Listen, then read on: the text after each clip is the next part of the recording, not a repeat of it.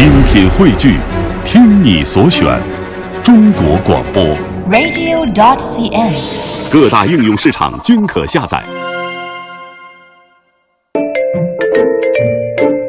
今天的第一个单元，我们要为大家推荐一位背包客，好而且呢是职业背包客。哦，职业背包客。对呀对呀我就在想，一个职业背包客是用什么样的方式来支撑自己旅游的这条路呢？啊用生命来旅游，哇，哎，用生命写成了这个爱之旅。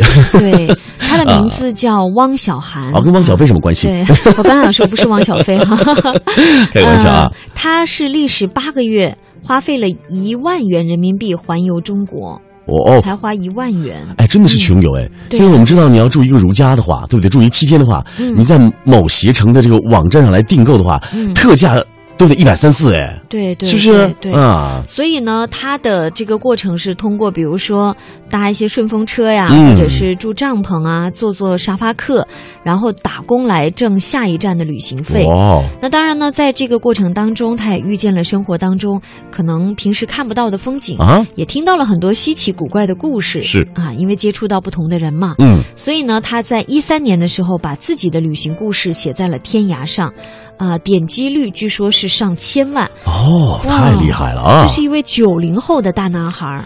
所以我嗯想，他的这个故事之所以深受千万民众的喜欢，是因为一定是非常有趣，当然也是自己用心来谱写的爱的旅程喽。嗯，所以呢，现在出发单元呢，我们要和大家呃来推荐刚才说到的小韩的，他把所有故事已经集结成书了，嗯，叫《孤单的人总会相逢》，我们哦一起来聆听。一起来听。带着快乐背起行囊，迈开脚步，放飞心情，旅游无极限。天下任逍遥。让我们现在出发。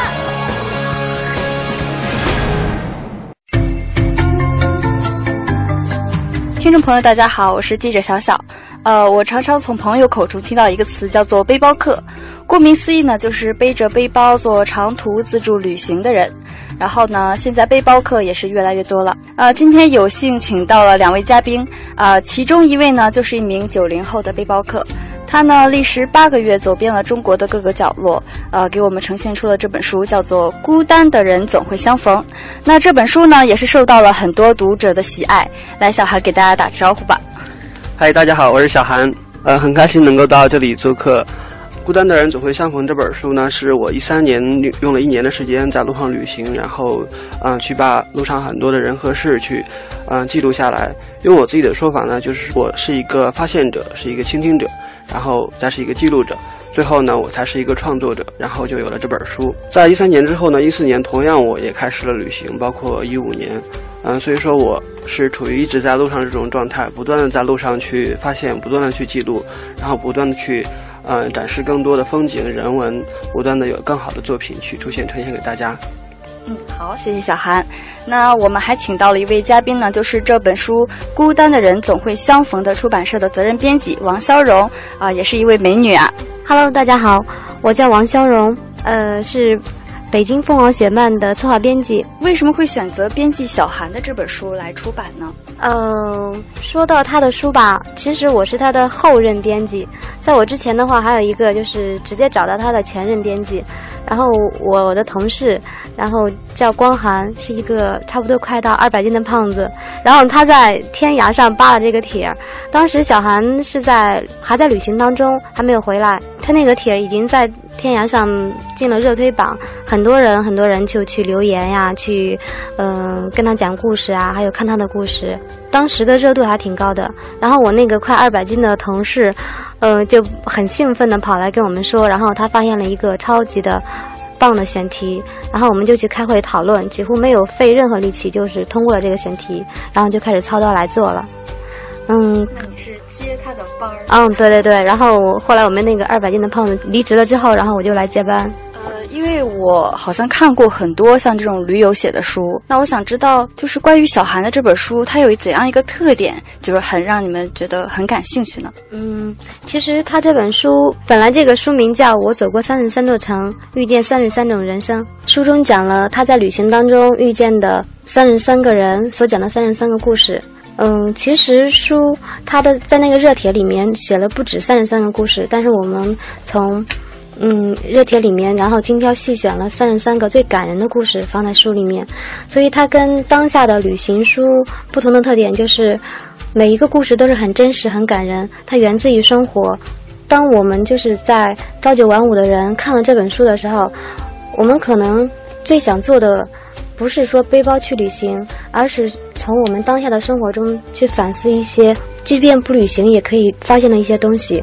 我感觉这可能是当下的旅行书，就是盲目的追崇去背包啊、去出发呀所不一样的东西。而且现在的旅行书好多都是图片，还有一些介绍的性的文字、攻略、吃喝。但是我感觉旅行的最重要的东西是心灵上的一种放松。所以他把他在自己在旅行中的故事、听来的故事写成文字表达出来。我们能念到这些文字，就相当于我们已经在路上与这些在路上的人相遇。感觉这一点就是特别棒的一点。就是说，他不光是看到了那些旅途中的美景，而是融入到这种旅途中，然后对心灵上有一定的启发。嗯，因为我知道，呃，小韩一开始是在在网站上是发表你的文字，对吗？对，在天涯天涯网站。网站上对，然后后来就开始出版了这本书。是的，其实应该是我在五年前就已经在天涯上，就是一直去去接触不同的就是作家，然后去写文章。然后在大二的时候，我就有第一本书，其实当时是已经是面临出版了，在我的毕业的时候，它就已经出版了。那等于说这本书呢，是我用小韩这个笔名来重新做的第一本书啊，因为之前那本书呢，我大学是写历史的。但是，后来呢，嗯，我觉得可能我更倾向于去记录真实的东西，不太愿意就是所所谓的那种细说呀，去胡乱拼凑。那我觉得，既然要做书，就要认认真真去做书，所以我决定，那我就去用旅行的这种方式，不断的去记录，然后不断的去创作。那现在这些书的，嗯，读者会更喜欢他这种方式，还是说更喜欢他在贴吧上那种方式？嗯，从市场反馈来看。嗯，还是就是书的方式比较变化成文字，变化成纸质的东西，可能更让人接受。因为贴吧上的话，可能更杂乱一点；书的话，可能标题呀、纸质啊都会质感很好一点。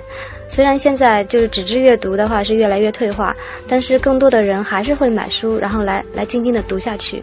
所以这种在纸上的呈现的阅读感，是比贴吧上匆匆匆匆的在那里翻，要更加静心一点。嗯。泡一杯咖啡，然后看着他的书，读一本书。对，而且我觉得其实纸质上它有一个非常大的优势，就是我们是把一些真正好的东西挑出来去呈现给读者。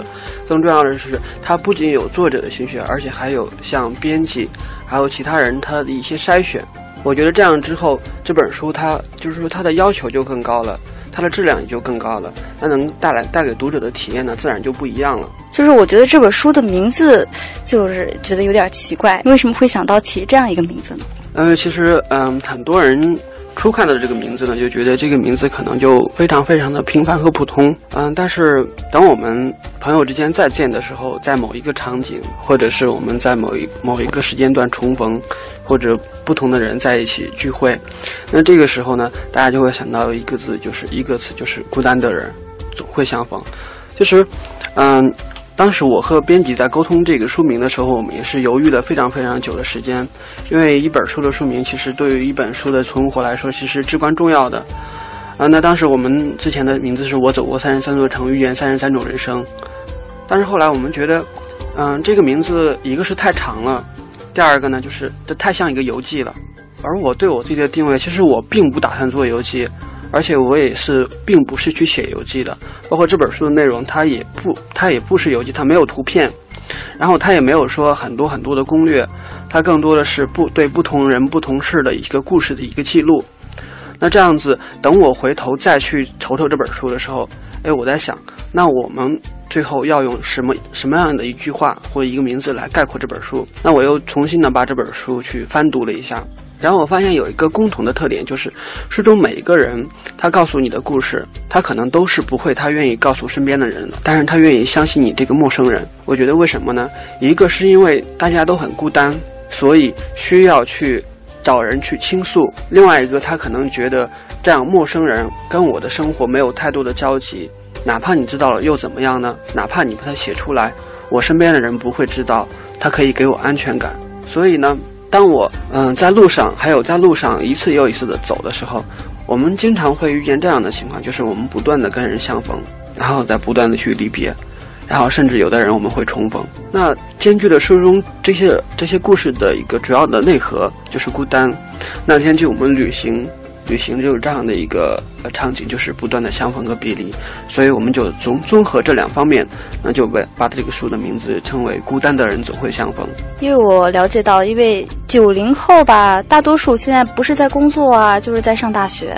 嗯，是怎样一个触动让你就选择啊离开学校、离开工作，然后呃做一名背包客到处旅行呢？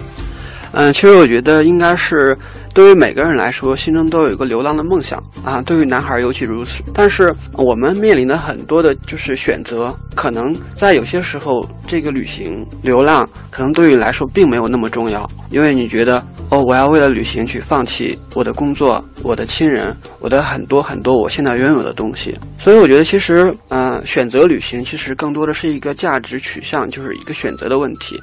那对于我来说，为什么要选择旅行呢？因为其实我并不是像很多人所说的那位那样，就是说走就走。对于我的骨子来说，我也是一个呃相对比较传统，而且希望在啊我们的呃社会中能够去进取啊，所谓的一个上进的人。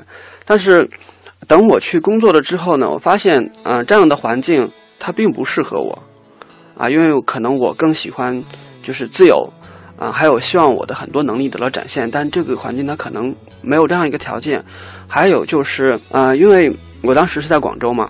然后我我我家庭是一个农村出来的孩子，然后我会掂量，我说，哎，假如我在广州这样一个城市去立足啊，就像很多人在北京一样、上海一样，就是假如我在这样一个大城市立足，那我的资本是什么？我的家庭它能支撑得起我在这样一个城市很快的去所谓的买房、买车、结婚这样吗？那后来我权衡一下，我觉得可能这个路太漫长了，对于一个国企来说，你的成长之路太过漫长，嗯，所以我觉得对于我来说，我需要一个更加快速去成功的一个方式。